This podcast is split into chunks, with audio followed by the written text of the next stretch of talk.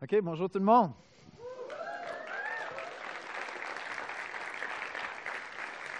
Je m'appelle Yannick. Ceux qui ne me connaissaient pas, je suis euh, pasteur sur la rive sud. Puis on m'a demandé de jaser un petit peu avec Samiane. On peut saluer Samiane.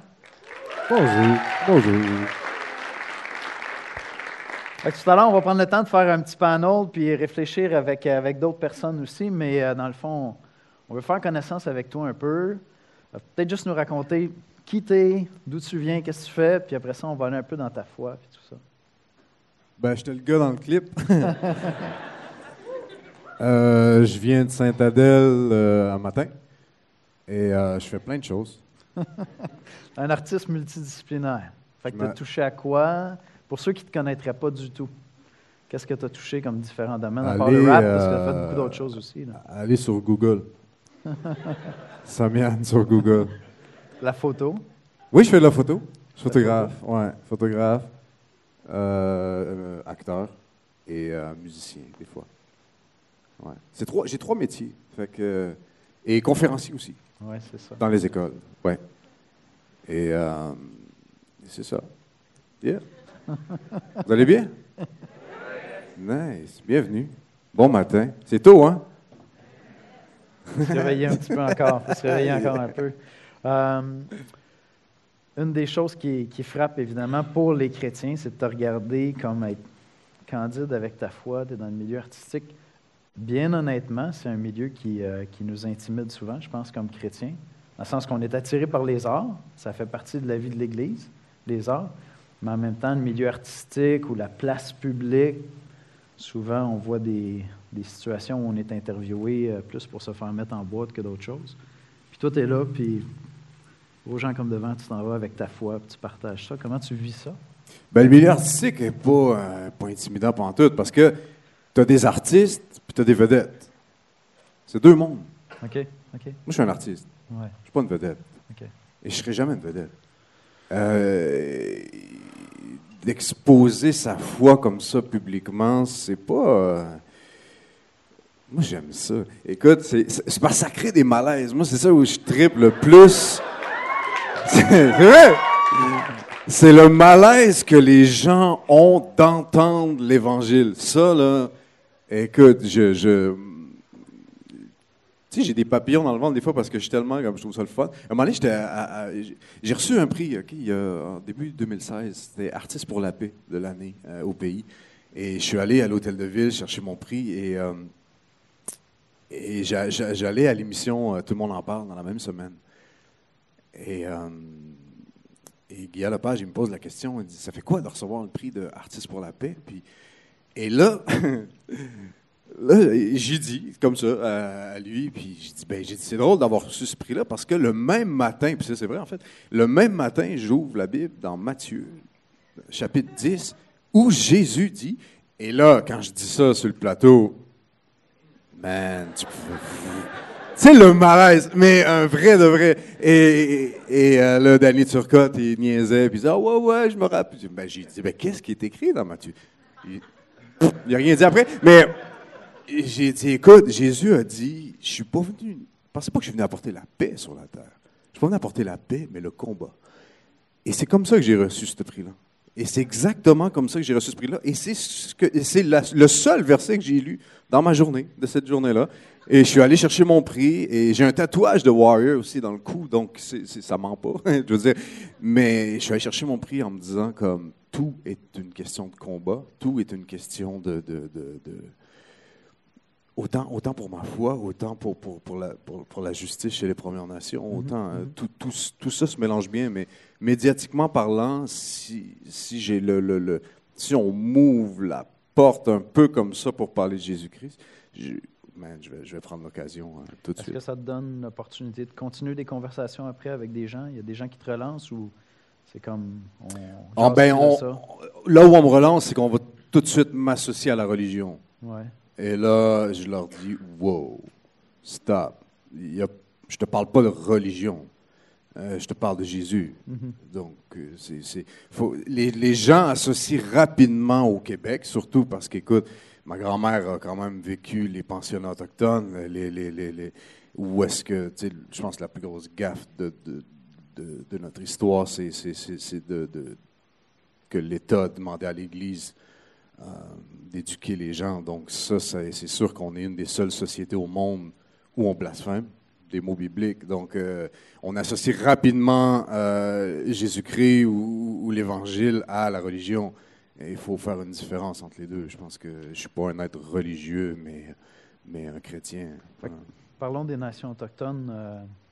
le témoignage chrétien, comme chrétien, justement avec cette histoire-là qui est tellement un brisement pour les nations autochtones, comme un témoignage chrétien destructeur, si on peut dire, dans l'histoire. Comment tu es reçu avec ta foi? Ah, il y en a qui me détestent. Et euh, j'aime ça. j'aime ça parce que euh, c'est comme que Dieu te bénisse. Je veux dire, c'est. Il y en a un, ben, j'allais dans une émission de télé, puis justement, je parlais des, Premières Nations et euh, il y avait une crise, une énorme crise. Je veux dire, il y avait des, enfants de 12 ans, 11 ans qui se suicidaient dans certaines communautés. Puis c'était vraiment, vraiment difficile. Et euh, je me rappelle que j'avais parlé de, j'avais parlé de Jésus, j'avais parlé de la foi, j'avais parlé de comment parfois il y avait l'absence de Dieu aussi et mm-hmm. tout.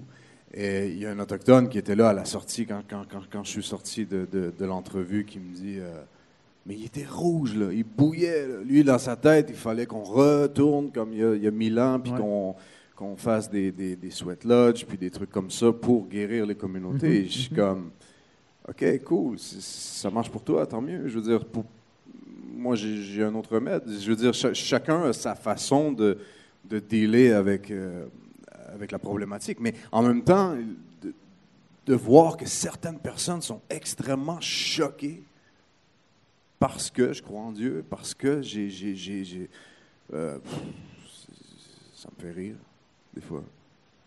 Je veux dire, c'est.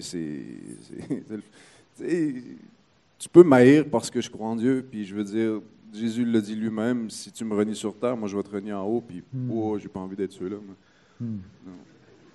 OK, c'est bon, vous avez compris? C'est simple comme ça, c'est le fun quand? C'est bon, c'est bon. Puis, euh, est-ce reste 39 secondes. Il nous reste 39 secondes. Fatigant, ça, cette affaire-là. Ça, c'est la pire chose. On devrait le mettre l'autre bord. ça devrait être pour vous autres. Ça. 30, 29. On va inviter les panélistes à venir nous rejoindre. Bonne idée. C'est bon. OK. Il vous reste 24 secondes, euh, les gars.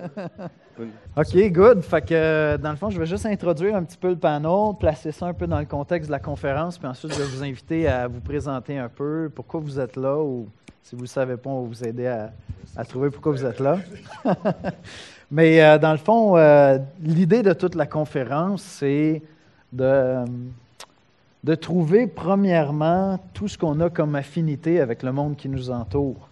Euh, comme chrétien, lorsque tu, lorsque tu découvres les Écritures, ben, un des éléments importants pour en venir à comprendre l'Évangile, c'est de comprendre la loi de Dieu, comprendre la pensée de Dieu, la sainteté de Dieu, puis puis, de réaliser que dans le fond, personne n'atteint ce standard-là, puis c'est une prise de conscience majeure pour devenir chrétien. Il faut que je réalise que je ne suis pas capable, moi, d'atteindre ce standard-là, puis c'est là que la grâce intervient, puis que tu t'abandonnes vraiment à la grâce de l'œuvre de Jésus-Christ en notre faveur. Mais, mais, une fois qu'on se l'est approprié, cette grâce-là pour nous, souvent, puis je veux dire, c'est l'histoire de l'Église à travers les siècles aussi, après ça, on va prendre la loi, puis on va commencer à regarder le monde qui nous entoure à travers cette loi-là.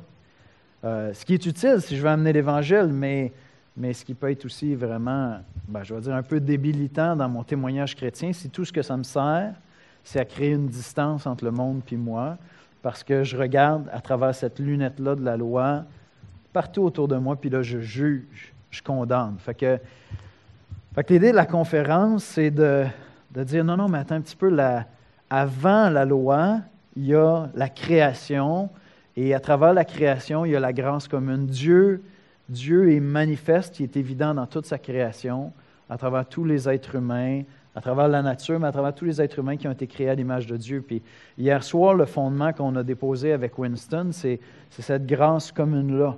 Apprendre à regarder euh, les gens qui m'entourent, toujours avec ses regards de grâce pour, pour premièrement voir la gloire de Dieu qui se manifeste dans la vie de chacun. Même si euh, peut-être que son style de vie lorsque je le regarde avec la loi de Dieu, je dis attends un peu, ça ne marche pas pantoute. J'ai tendance à voir le péché en premier. Mais bien au-delà de ça, cette personne-là, de plein de manières, manifeste la gloire de Dieu parce que parce qu'il ressemble encore à Dieu, parce qu'il a été créé à l'image de Dieu. ça, c'est la grâce commune. Ça va s'exprimer à travers les arts, ça va s'exprimer à travers la culture, ça va s'exprimer à travers les relations, à travers ce qu'on fait dans le milieu du travail, tout ça. Hier soir. Maintenant, ce qu'on veut euh, commencer à explorer ce matin à travers le panel, c'est euh, il n'y a pas simplement la grâce qui est commune. Il y a aussi le fait qu'on est tous des êtres qui ont été affectés par le péché, chrétiens ou non, de toute évidence, et les chrétiens euh, sont censés le savoir plus que, plus que quiconque. Donc, il y a aussi cet aspect-là où on est tous déchus. Puis lorsqu'on parle dans, parle en théologie de, l'idée de déchéance, bien, on parle de, à quelque part, l'image qu'on va prendre pour, pour la discussion, c'est le fait que l'image de Dieu, à quelque part, en nous a été brisée. Elle a été fracturée. Fait qu'on est tous des êtres brisés. Euh, brisés par le péché.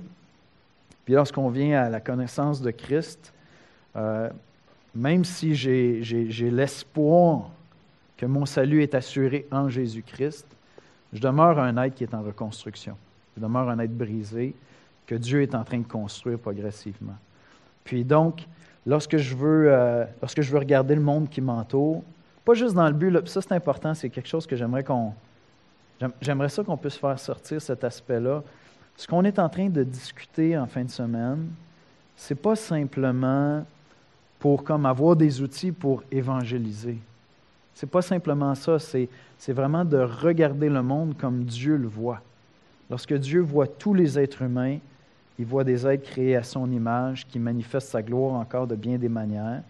Puis lorsqu'il regarde tous les êtres humains, ceux qui sont en Jésus-Christ ou non, il voit des êtres qui sont brisés à quelque part.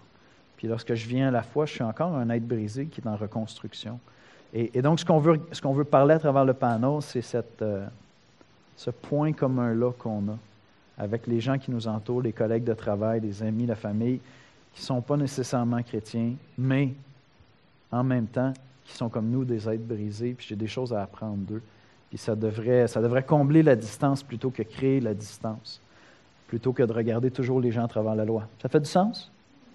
Puis on a besoin de ça, pas simplement pour avoir l'opportunité de leur annoncer l'Évangile, mais pour regarder le monde comme Dieu le voit tout simplement, puis, puis chercher à apprendre des gens autour de nous.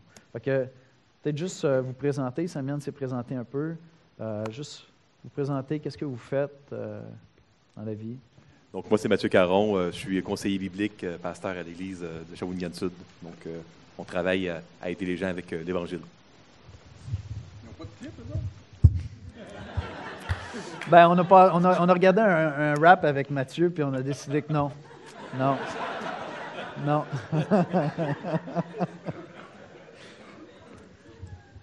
Mon nom est Claude Vachon. Euh, je suis à retraite, mais euh, pendant les 15 dernières années, j'ai travaillé auprès des démunis, dans Schlager Maisonneuve, euh, avec tout le genre de monde qu'on peut rencontrer là, qui sont déshérités de la vie. Je m'appelle Martin Généreux. Euh, je travaille à la direction de santé publique de Montréal, donc dans un milieu professionnel. J'ai une formation en médecine dentaire, donc je travaille comme dentiste conseil à la direction de santé publique. Ça va être le fun. C'est avec des intellos, là. Euh, un gros, gros party. Euh, je sais pas ce que tu veux dire par là. mais... ah, eux autres, non? Est-ce que vous avez entendu parler de Jordan Peterson? Non. Non? Vous allez pouvoir en entendre parler. En tout cas, si, si, vous suivez un petit peu sur YouTube, les idées qui brassent actuellement, c'est un, un, prof d'université, un psychologue en Ontario, tout ça. Puis euh, il est assez. Euh, il est un peu polémiste. Mais euh, il est intéressant dans ses idées, puis il nous fait réfléchir. Puis euh, il remet des, trucs importants en question. Fait que j'étais curieux, je me suis tapé son bouquin. Puis euh, une des idées que j'ai trouvées vraiment intéressantes, il dit c'est comme des, conseils de vie un petit peu qui donnent, une philosophie de vie qui donne. Puis pas nécessairement chrétien, mais beaucoup de choses qui sont quand même inspirées des, Écritures. Puis au niveau d'entrer en relation avec quelqu'un d'autre, il dit pour avoir une conversation qui est vraiment constructive et qui est vraiment intéressante, on devrait toujours présumer que la personne qui est devant nous euh, a compris quelque chose que nous, on n'a pas compris. Euh, quelle qu'elle soit, quelle que soit son origine, quelles que soient ses croyances, quel que soit les, euh, son statut social ou où est-ce qu'il est rendu dans sa vie, quand, quand, je veux entrer en conversation avec quelqu'un, je devrais toujours me dire, cette personne-là a sûrement compris quelque chose que moi, je n'ai pas catché. et je pense que c'est je pense que c'est un aspect qu'on a tendance à négliger comme chrétien euh, parce qu'on se dit, ben nous, on a le remède, fait qu'il faut apporter le remède, puis il euh, faut apporter Christ. Tu sais. Euh, puis ça, ça, peut nous éviter, ça peut nous priver de recevoir énormément des gens autour de nous.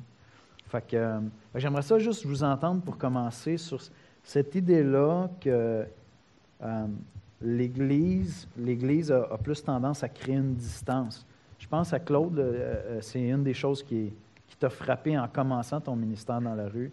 Cette espèce de regard-là, euh, euh, vraiment eux-nous, euh, qu'on a avec les gens qui sont dans la rue. Est-ce que tu veux nous parler de ça un peu?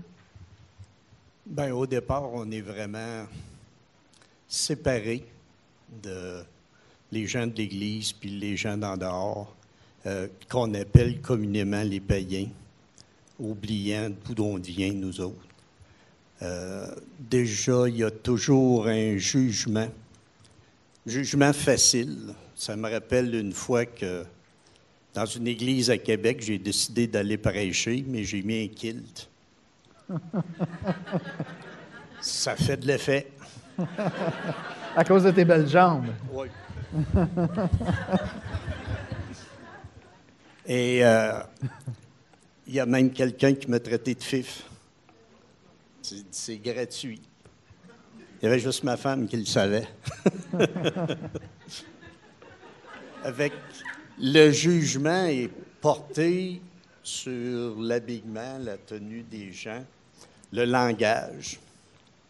Euh, au début de ma vie chrétienne, si quelqu'un sacrait, euh, je ne parlais plus.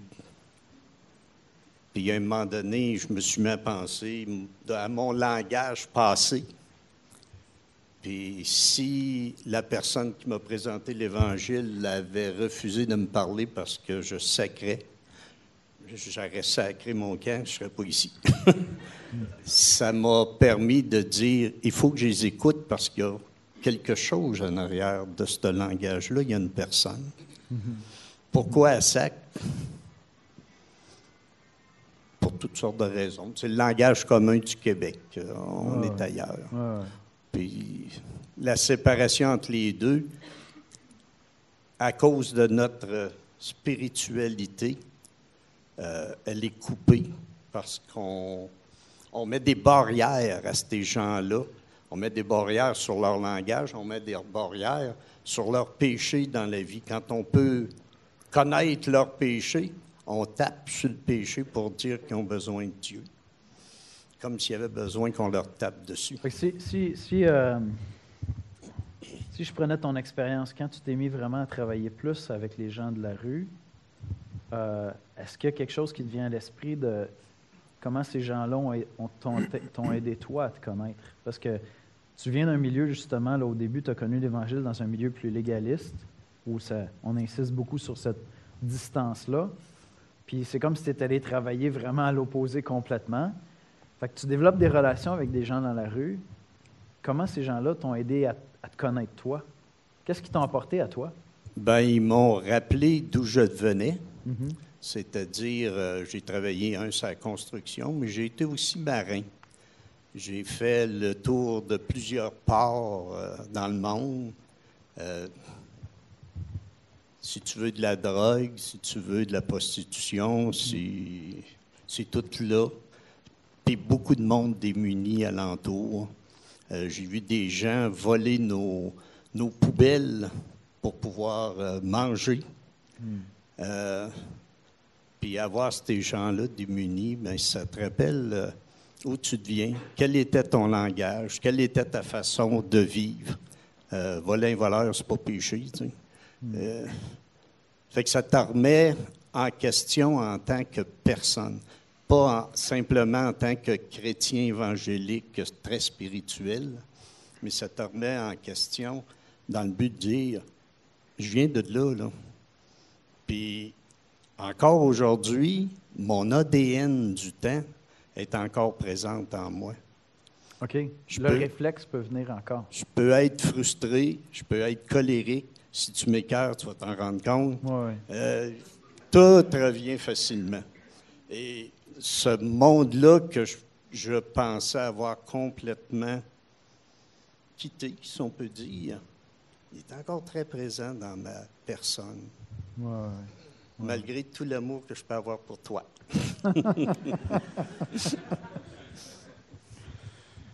Martin, dans ton milieu professionnel, euh, comme tu disais tantôt, on tu parlais, c'est un milieu missionnaire.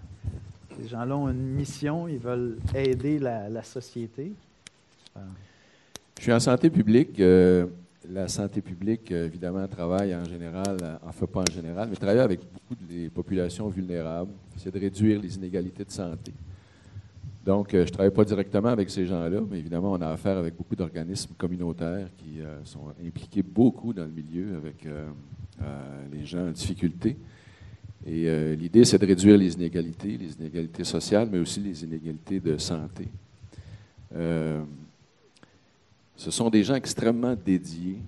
Comme tu le disais, Yannick, c'est des, missionnaires. Et c'est des gens de qui j'apprends énormément. Euh, ce pas des croyants, euh, mais c'est des gens qui, comment on peut dire, euh, qui mettent les mains dans la marde. Un peu comme Jésus a fait, en fait. Jésus a vraiment mis les mains dans la boîte. Euh, puis d'ailleurs, c'est une des facettes de l'Évangile qui me fascine énormément. Puis des fois même, c'est ce qui a fait que je suis resté chrétien. C'est que Jésus, il a vraiment mis les mains dans la boîte. puis il a vraiment connu qui on est. Il a été comme nous. Mais c'est ça, tous ces organismes-là m'apprennent énormément. En même temps, je viens d'un milieu, je travaille dans un milieu professionnel. Mon milieu immédiat de travail euh, est un milieu de gens extrêmement éduqués. Euh, c'est des gens qui ont des, qui ont des maîtrises, des doctorats, c'est des, des médecins, beaucoup. Euh, c'est des ethnologues, des sociologues, en fait, toutes les hogs que- que- auxquels vous pouvez penser. Oui, des, c'est pas, c'est des ogres, mais c'est des, des hogs. Et quand on regarde ça aussi de l'extérieur, ces gens-là ont beaucoup de capacités. Ils ont l'air d'avoir tout réglé. En fait, tout, tout- tout- tout est. Ils ont tout compris, euh, ils ont tout analysé, puis leur vie va relativement bien. Ça s'en va sur une ligne, puis ça, ça- ça a l'air, de l'extérieur, ça a l'air à vraiment bien aller. En général, les gens qui ont beaucoup de capacités ont cette euh, possibilité-là de, de- de, en apparence, régler beaucoup de problèmes et puis faire en sorte que la vie est belle puis que le vernis est bien. En même temps, je connais mes collègues et puis j'ai eu l'occasion, évidemment, de, comme croyant, de parler avec mes collègues. Euh, puis, euh, un peu ce que je disais tantôt à, Yannick dans, dans- la loge, parce qu'on a été logé dans la loge. Euh, Dieu est un Dieu relationnel. hein. C'est vraiment son, essence. Il est lui-même une communauté. hein. Il est trois. Je ne sais pas trop ce que ça veut dire, ce que je viens de dire, mais en tout cas, c'est ça. Et il nous appelle à être relationnel. Et dans nos bons milieux de travail, euh, je pense que je, suis vu comme ça par la grâce de Dieu. Dieu a comme suscité en moi cette espèce de, désir-là d'entrer en relation et a aussi développé certaines habiletés relationnelles qui font en sorte que j'ai beaucoup de mes collègues qui sont assis dans mon bureau. Des gens avec beaucoup de capacités, mais pourtant des gens brisés. Des gens avec toutes sortes de difficultés, les mêmes que moi. Ça, peut être- paraître étonnant, euh, mais ce sont les mêmes que moi. Ils ont des problèmes avec leurs enfants, ils ont des problèmes avec leur mari, ils ont des problèmes avec leurs voisins, ils ont des problèmes personnels, ils ont des dépendances, euh, ils ont les mêmes affaires. Finalement, je peux communier euh, à leurs difficultés parce que je vis les mêmes affaires. Et en même temps, ces gens-là, qui ont beaucoup de capacités, parfois, dans leurs difficultés, m'apportent des choses. Parce qu'ils vivent des souffrances que je n'ai pas vécues. Et à ce titre-là, ça me permet de connecter à une souffrance que je ne connais pas. Euh, alors, mes collègues qui ne sont pas croyants m'apportent des choses euh, à tous les jours. Et en même temps, juste pour terminer, comme c'est des gens qui ont beaucoup de capacités, ils ont compris bien des affaires que je n'ai pas compris. puis ils ont réfléchi à des trucs auxquels j'ai pas réfléchi. Mhm. Euh, ils ont entendu des affaires que j'ai pas entendues. Alors, je me nourris aussi d'eux. Avec le temps, je n'ai plus, je ne les ai plus vus comme des gens à part ou des, Ouais. des païens, mais vraiment comme des, des frères d'une certaine façon et des sœurs, euh, parce qu'ils, d'une certaine façon, sont comme moi et communient aux mêmes souffrances. Hmm. Merci. Merci. Euh, Mathieu, euh, counseling biblique. Ton micro marche-tu? Oui, je pense que c'est. euh, Ton euh, counseling biblique, euh, bon, moi, ça fait, ça fait plus de 20 ans maintenant que je suis pasteur. Fait que c'est comme si euh, l'illusion que l'Église est belle, puis c'est l'endroit où, hop, la vie, tout va bien, là, c'est, ça fait longtemps que c'est parti. Mais toi, tu entends les gens se confier. Fait que c'est comme. je reviens tantôt là, sur l'idée de l'image du fait qu'on est brisé. Je veux dire, des chrétiens brisés, tu en vois tout le temps. Tu en entends tout le temps.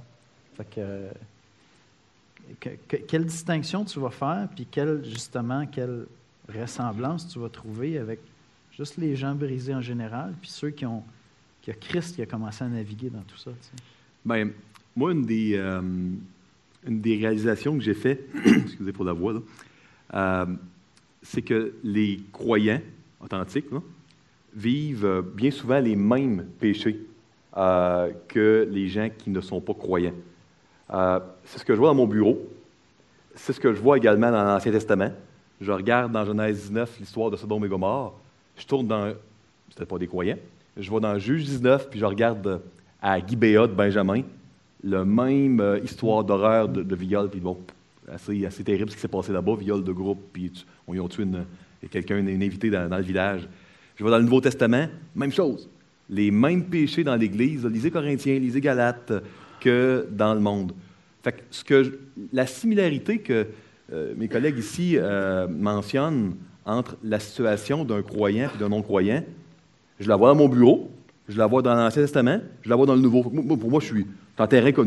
Puis, euh, la même, esprit de, le même esprit de jugement qui, malheureusement, est présent trop souvent dans, les églises?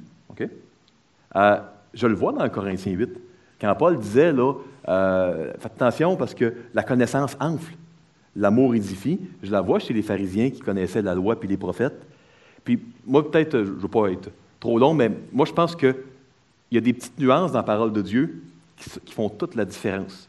Puis, une des nuances les plus importantes, moi, je pense, qui peut amener une solution, c'est la suivante. Euh, L'Évangile, euh, ça sauve, et puis ça nous fait grandir après le salut. Vous êtes d'accord? Parfait. Maintenant, l'Évangile, ça ne sauve pas automatiquement, et ça ne nous fait pas, après le salut, grandir automatiquement. Ça dépend de comment on le reçoit. L'Évangile, pour sauver, il doit être reçu par la foi. L'Évangile, pour nous faire grandir, euh, il doit, comme chrétien, hein, après la conversion, continuer à être reçu par la foi. Et puis, quand euh, on se met à juger les gens, la loi n'a jamais été donnée pour qu'on juge les gens. Elle a été donnée pour nous montrer la volonté de Dieu, nous montrer nos péchés à nous, pas ceux des autres, puis nous amener à Christ. C'est les trois usages de la loi. Fait quand on se met à juger les gens, c'est comme si on, a l'Évangile, on, est chrétien, mais on n'est plus en train de recevoir l'Évangile par la foi. Donc, l'Évangile ne nous fera pas grandir automatiquement. Puis, euh, il n'y a pas de vide euh, dans le cœur. Si l'Évangile n'est pas là, ça va être d'autres choses, puis ça va être des faux évangiles, puis ça ne sera, pas, euh, sera pas beau. Ça va être aussi laid que si j'aurais fait une vidéo de, rap, là, pour le moment. Là. Fait que, euh, euh, vous avez été épargné, vous avez vraiment été épargné par ça. Là. Euh, je ne suis pas quelqu'un qui a des grands talents musicaux, mais il n'y a pas de vide. Il n'y a nulle chose qu'un vide ou un vacuum dans le cœur.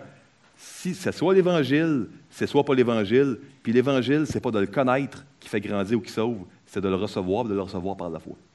C'est peut-être la, la petite nuance qui est bonne importante. Excellent. Samian. Euh, Oui. Tantôt, tu me disais que tu as gardé des amitiés vraiment avec des gens de toute, euh, toute croyance. euh, puis, fait il y, a, il y a le côté polémique, là, où on peut jaser, puis échanger sur notre foi. Je sors à une banque alimentaire, une des dames là-bas est hindoue, puis elle aime ça, jaser de ça. Pour elle, c'est, le fun. Fait puis on a du bon temps, je jase avec des amis musulmans là-bas, tout ça. Mais Il peut y avoir le côté polémique, on, on échange sur notre foi, mais euh, tes amis souffrent euh, parce que la vie est dure, tout simplement, chrétien, pas chrétien. Comment tu arrives à connecter avec eux dans leur souffrance, à les rejoindre? Ben, j'ai pas dit qu'ils souffraient en tant que ça, mais je veux dire, ils, sont. Même s'ils sont pas chrétiens, je veux dire, un chrétien souffre autant. Et euh, non, mais j'ai- j'aime les débats que ça suscite de parler avec un athée, tu sais, quand lui, il vient du singe, puis, que moi je crois à la création, euh, ça crée des discussions vraiment euh, passionnantes, mais en même temps, je pense que la foi unit tout le monde. Je veux dire, oui, je voyage beaucoup. Comme photographe, comme musicien, j'ai le privilège de voyager partout à travers le monde et puis beaucoup au Moyen-Orient. Et j'arrive de Jérusalem aussi. Je suis parti à Jérusalem avec l'idée, euh, en étudiant la Bible, en étudiant la Torah, le Coran aussi, de- de- de- d'aller chercher certaines réponses. Et euh, je suis revenu avec mille et une questions.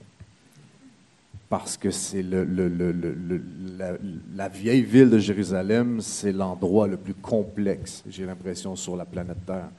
Et je suis rentré dans le Saint-Sépulcre euh, pour aller au tombeau du Christ et j'y allais euh, presque à tous les jours parce que ça ouvrait à 4 heures le matin. Puis, mais j'arrivais là à 4 heures le matin en me disant je vais avoir la paix, je vais, je vais, je vais, pouvoir être seul, je vais pouvoir lire, je vais pouvoir. Et non. Et là, je réalisais que, que, les, Grecs orthodoxes ont, leur rituel qui dure deux heures. Après ça, tu as les franciscains qui ont leur rituel qui dure un autre deux heures. La porte ouvrait à 8 heures pour pouvoir, pour pouvoir entrer. Tu as les coptes qui sont juste derrière. C'est les musulmans qui ont la clé du Saint-Sépulcre. Là, tu rencontres des musulmans, puis là, on pense a les, euh, les, les sunnites, a les chiites. On pense que. Non, ils ont 300 branches de, de, de, de, religions différentes. Chez les chrétiens aussi, chez les juifs aussi, tu avais les assidiques, les or- C'est mêlant tout ça. là. Je veux dire, on ne pourra jamais, jamais, je pense, rencontrer quelqu'un qui a la même croyance ou la même foi que nous. Fait comment, que- où est-ce que tu vas rejoindre les gens? C'est c'est quoi le point commun que tu vas aller chercher avec les gens, quelle que soit leur croyance? Oui, c'était ça la question. Mais. c'est la foi. La, la foi, c'est quelque chose qui, qui, qui est pour moi, j'ai l'impression, unit les gens. La- la- euh, nos opinions politiques, religieuses vont nous diviser à chaque fois. Ça, c'est sûr et certain.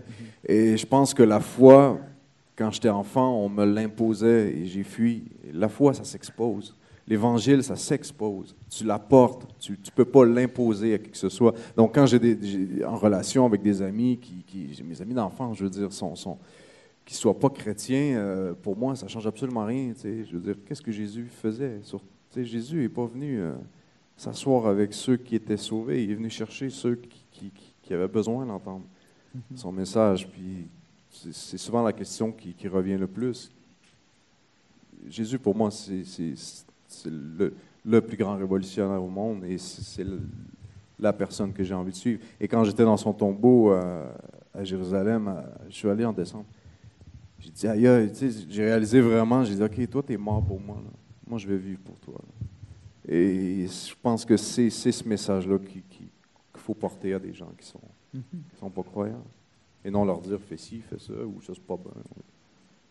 Oui, c'est ça. Au lieu d'arriver juste avec la loi, puis Je, je trouve souvent que, que l'Église a été moraliste, euh, a fait peur. Moi, quand j'étais petit, je veux dire, j'étais dans une famille d'accueil, je suis un, un pasteur d'une église chrétienne, puis ah, si tu fais ça, tu vas en enfer. Si tu fais, hey man, comment Je veux dire, Dieu est amour, euh, Dieu est, en grandissant, je, je- je- je suis retourné par moi-même à l'Église. J'ai compris que l'Église, c'est pas un bâtiment où est-ce qu'on on te fait la morale, mais l'Église, c'est nous. C'est les gens qui, qui, qui- qui- qui forment l'Église. Et Ouais. puis, euh, je pense qu'on a tellement à apprendre euh, de tout le monde. De- Qu'est-ce qui. euh, comment ma relation avec un ami qui n'est pas chrétien peut m'aider à comprendre mieux l'Évangile pour moi-même? Parce que je trouve que notre premier réflexe, je vois, un ami qui n'est pas chrétien, je pense à mon ami Mira, admettons, puis si on parle de Dieu, pour elle, tous les dieux, c'est exactement, exactement la même chose, puis Jésus, c'est juste un autre. C'est la, foi hindoue. Fait mais dans ma relation avec elle, euh, mon premier réflexe, ça peut être de dire, ben, elle a besoin de l'Évangile. Mais, mais d'une certaine manière, à travers ses expériences de vie à elle, elle peut m'aider moi à mieux comprendre comment l'Évangile s'applique dans ma vie brisée à moi. comment nos relations avec des amis non chrétiens euh, peuvent nous aider à, à travers leurs difficultés de vie à eux, qui sont tellement communes à tout le monde? Comment ça peut m'aider à comprendre mieux l'Évangile pour moi, premièrement? Avez-vous une idée? Léonard Cohen a dit la plus belle phrase au monde, j'ai l'impression que c'est là où il y a une fissure que la lumière peut entrer. Et je pense que c'est à travers les cœurs brisés que, que, Dieu essaie de nous parler. C'est quand on traverse un désert que Dieu essaie de nous parler. Et c'est à travers les gens que Dieu nous parle le plus, qu'ils soient chrétiens ou non. Ça n'a pas d'importance. Mmh. Mmh, excellent. Je dirais euh, aussi euh, la. Comment dire? La beauté.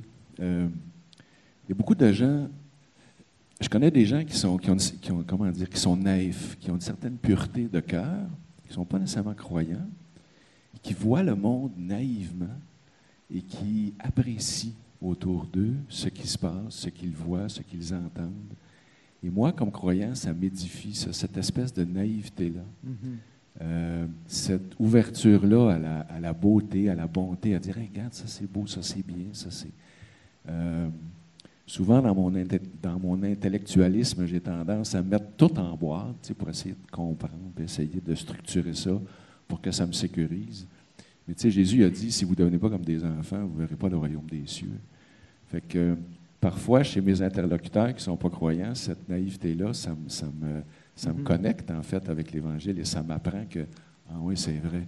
Il faut, que je reste un enfant, il faut que j'appréhende le monde comme Il voit encore une beauté dans le monde que peut-être tu ne voyais plus. Que je ne vois plus. Et cette beauté-là, ce que je dis parfois, parce que quand le soleil se lève, il se lève pour tout le monde, là, euh, puis tout le monde trouve ça beau. Puis quand il se couche, c'est pareil. Euh, puis quand je suis avec un non-croyant, puis j'assiste à un lever de soleil de bonne heure le matin, tout le monde trouve ça beau, moi aussi. Mm. Euh, mais parfois, ce que je dis, je vais terminer là-dessus, Yannick, parfois, ce que je dis aux, non-croyants, je le dis même assez souvent, j'ai un avantage, par exemple, qui ne vient pas de moi, mais j'ai un avantage sur toi. C'est que ce lever de soleil-là, là, qui est beau, toi, c'est beau, ça va, c'est comme un tableau, mais pour moi, c'est plus que ça encore, parce que c'est personnel.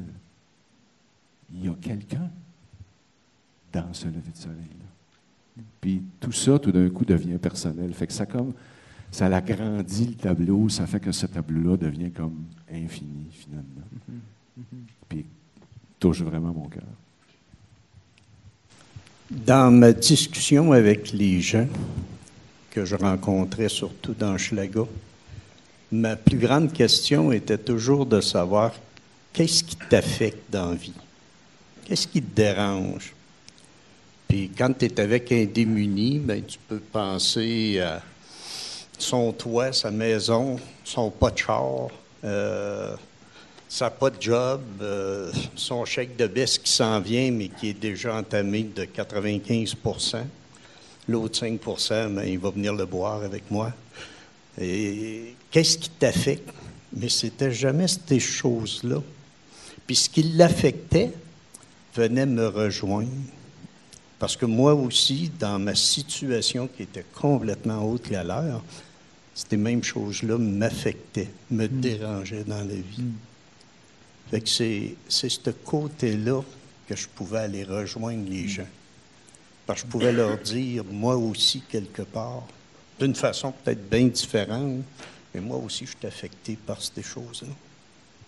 Fait que, euh, une des choses que je retiens, que ce soit avec la, la citation de Cohen, euh, dans le fond, la, souffrance. La souffrance, c'est probablement un des points de contact les plus importants qui nous unit tout le monde, euh, où on peut aller rejoindre les gens autour de nous. Mais ce n'est pas, pas juste la souffrance. Moi, en tout cas, ce que j'expérimente, ce n'est pas nécessairement ça. Il y a la, joie aussi. Euh, parce que la souffrance, c'est vrai. J'ai souffert aussi. Vous avez souffert aussi. Mais c'est tough, la souffrance. Puis quand le soleil se lève, moi, je ne souffre pas, je me réjouis. Puis quand j'écoute une tonne de Cohen, des fois, là, je me réjouis. Je me dis, wow! Puis ça, ça, ça me connecte. il y a quelque chose de beau là-dedans, là, qui fait que, ah, oui, la souffrance, j'en parlais un peu tantôt à mes, éminents collègues. euh, bon, mon épouse a eu un cancer, puis ça a été un moment dans ma vie très souffrant, mais en même temps un moment très bénissant. Mais s'il fallait que j'ai eu des cancers toute, toute ma vie, ce serait tough.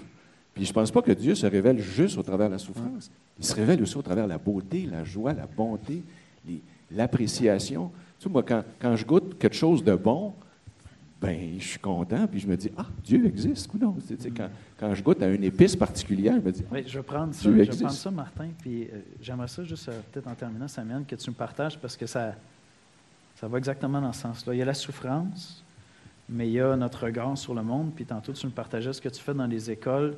Tu invites les jeunes à parler de leur peur puis de leurs rêves. Parle-nous un petit peu de ça parce que ce côté-là, le rêve, c'est justement voir aussi les belles choses. Qu'est-ce que tu fais avec eux? Parce que c'est un endroit où on se rejoint tout le monde. Ben, c'est ce qu'on a en commun, surtout. Je veux dire, c'est- les élèves, pour moi, c'est les meilleurs enseignants au monde. Et, de leur donner la parole. Et on ne fait pas ça assez souvent. Je pense que les enseignants, ou les, les- ben, pas, c'est parfois des enseignants, mais la structure scolaire est tellement pas faite pour ces jeunes-là.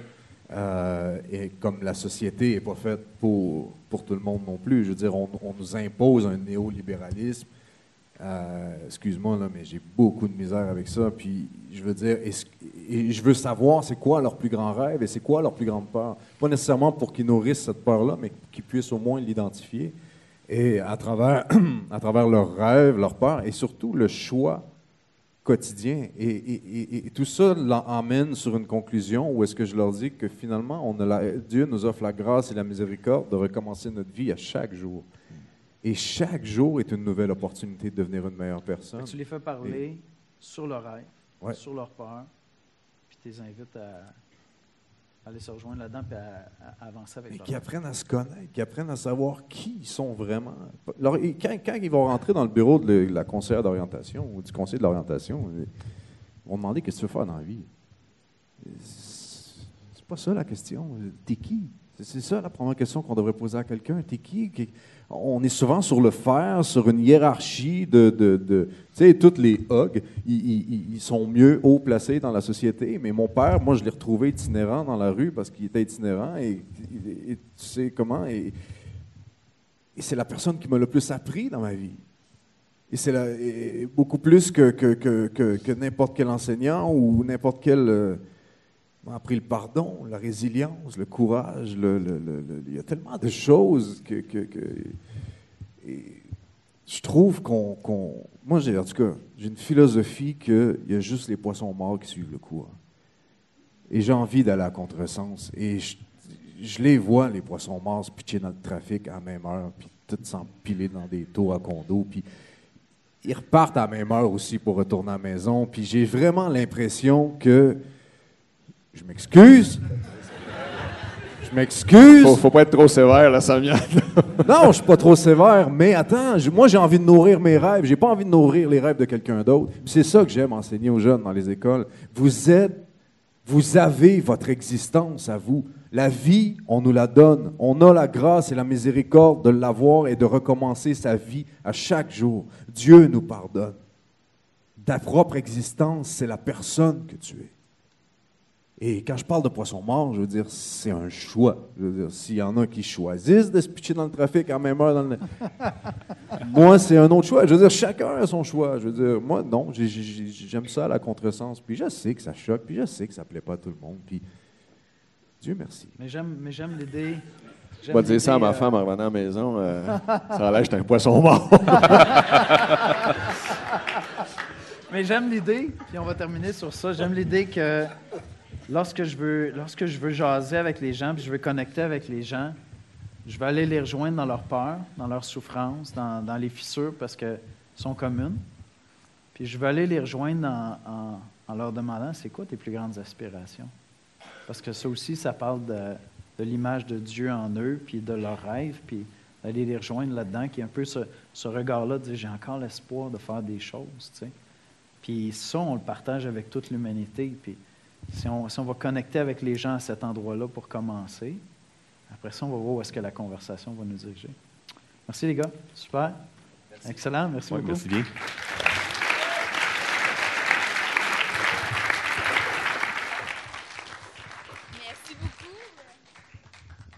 Merci, chers panélistes, et merci, Samiane, d'être euh, venu parmi nous. C'est super apprécié.